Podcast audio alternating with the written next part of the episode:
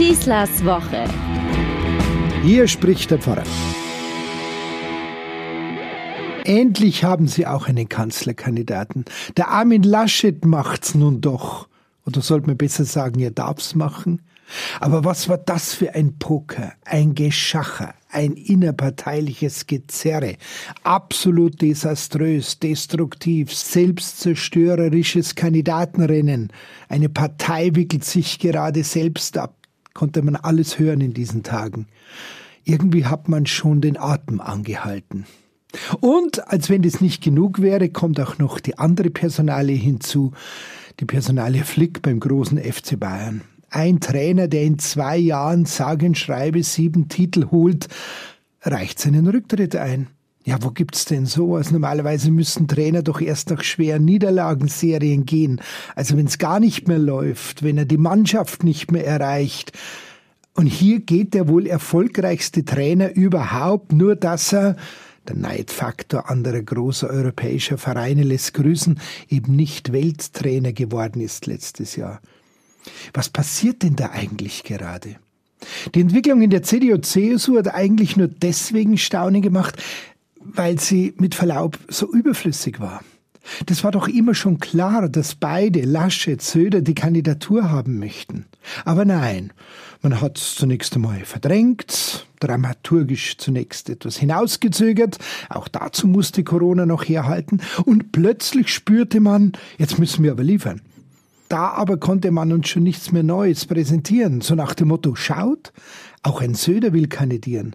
Und gefragt hat ihn auch niemand, zumindest aus der CDU, da wäre natürlich alles ruhiger über die Bühne gegangen. Und dann dauert diese Selbstdemontage eine ganze Woche lang. Als wenn man nie vorher darüber debattiert, Strategiediskussionen geführt, Telefonate, Videokonferenzen und so weiter abgehalten hätte. Soll es da noch irgendwelche neue Argumente gegeben haben? Wenn ja, welche, fragt man sich. Es lag doch alles, wirklich alles an Argumenten auf dem Tisch.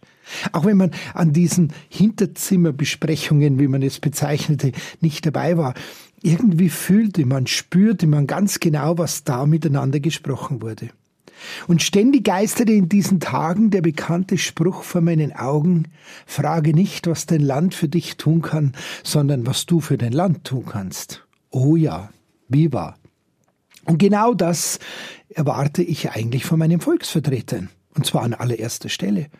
Und darum ist zum Beispiel jeder Machtmissbrauch im Rahmen von Corona-Schutzmaßnahmen, Stichwort Pandemieprofiteure, wie bei den Masken- und Selbsttestaffären, schlichtweg ein No-Go. Die Bereitschaft für unser Land wurde auch in dieser Kandidatenkür immer wieder zitiert. Und je länger das alles dann dauern musste, umso schwerer war es für uns doch, den Einsatz für das Land dann auch wirklich zu erkennen.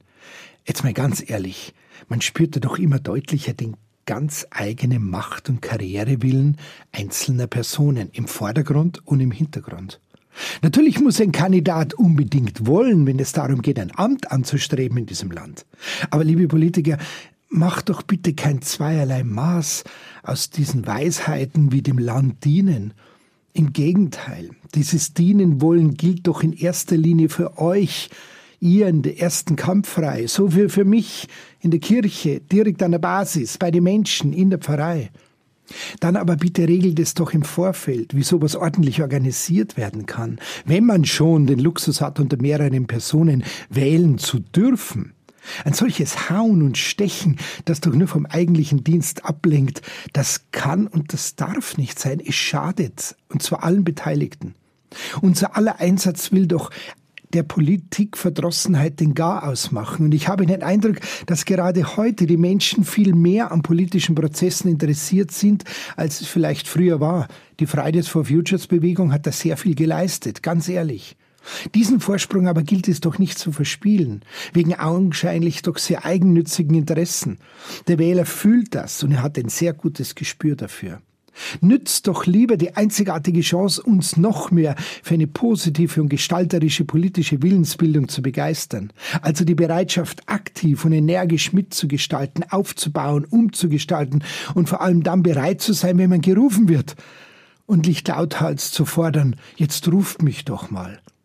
Es ist wie beim FC Bayern. Da legen die mit einem Aushilfstrainer, der noch vor einem Jahr, man bedenke, gar um eine Weiterverpflichtung bangen musste, und den die Sympathiewelle der Fans über alle Vereine hinweg mitgetragen hat, eine Mega-Triple-Saison hin, und dann endet das wegen scheinbar eigensüchtiger Kleinkriege oder der Sprachlosigkeit untereinander oder was auch immer in so einem Auseinandergehen? Hallo Freunde, es geht doch uns allen einfach nur um die pure Faszination und die Freude am Sport, der ohnehin genug unter dieser Corona-Zeit leiden muss. Der Sport muss ganz allein die Oberhalt behalten. Und dafür müssen sich alle unterordnen. Persönliche Animositäten müssen dann natürlich zurücktreten. Auf so einem hohen gesellschaftlichen, sportlichen, finanziellen und vor allem medial einflussreichen Niveau darf das alles so nicht passieren. Ein Passant meinte diese Tage auf der Straße zu mir im Vorübergehen, geht's jetzt eigentlich überall so eigensüchtig zu wie bei euch in der Kirche? Klar, wir hören das sehr oft und die Kirche steht dann schnell am Pranger und, naja, man kann ja austreten. Aus der Gesellschaft kann ich nicht austreten. Gut, in einem Fußballverein muss ich kein Mitglied sein. Wir wissen es doch alle, dass Karrieredruck, Titel und Ämterstreben nicht nur in der Kirche, sondern überall in der Gesellschaft natürlich passieren. Ich denke aber lieber an ein Wort Jesu. Da heißt es, ihr wisst, wie es in der Welt zugeht, wie die Großen über die Kleinen herrschen. Ich aber sage euch, bei euch soll es nicht so sein. darum würde ich sagen, fangen wir doch einmal alle damit an. Dann könnte man viele Probleme leichter auflösen und uns den eigentlichen Problemen, und die sehen anders aus, zuwenden. Eine gute Woche wünscht euch der Pfarrer Schießler.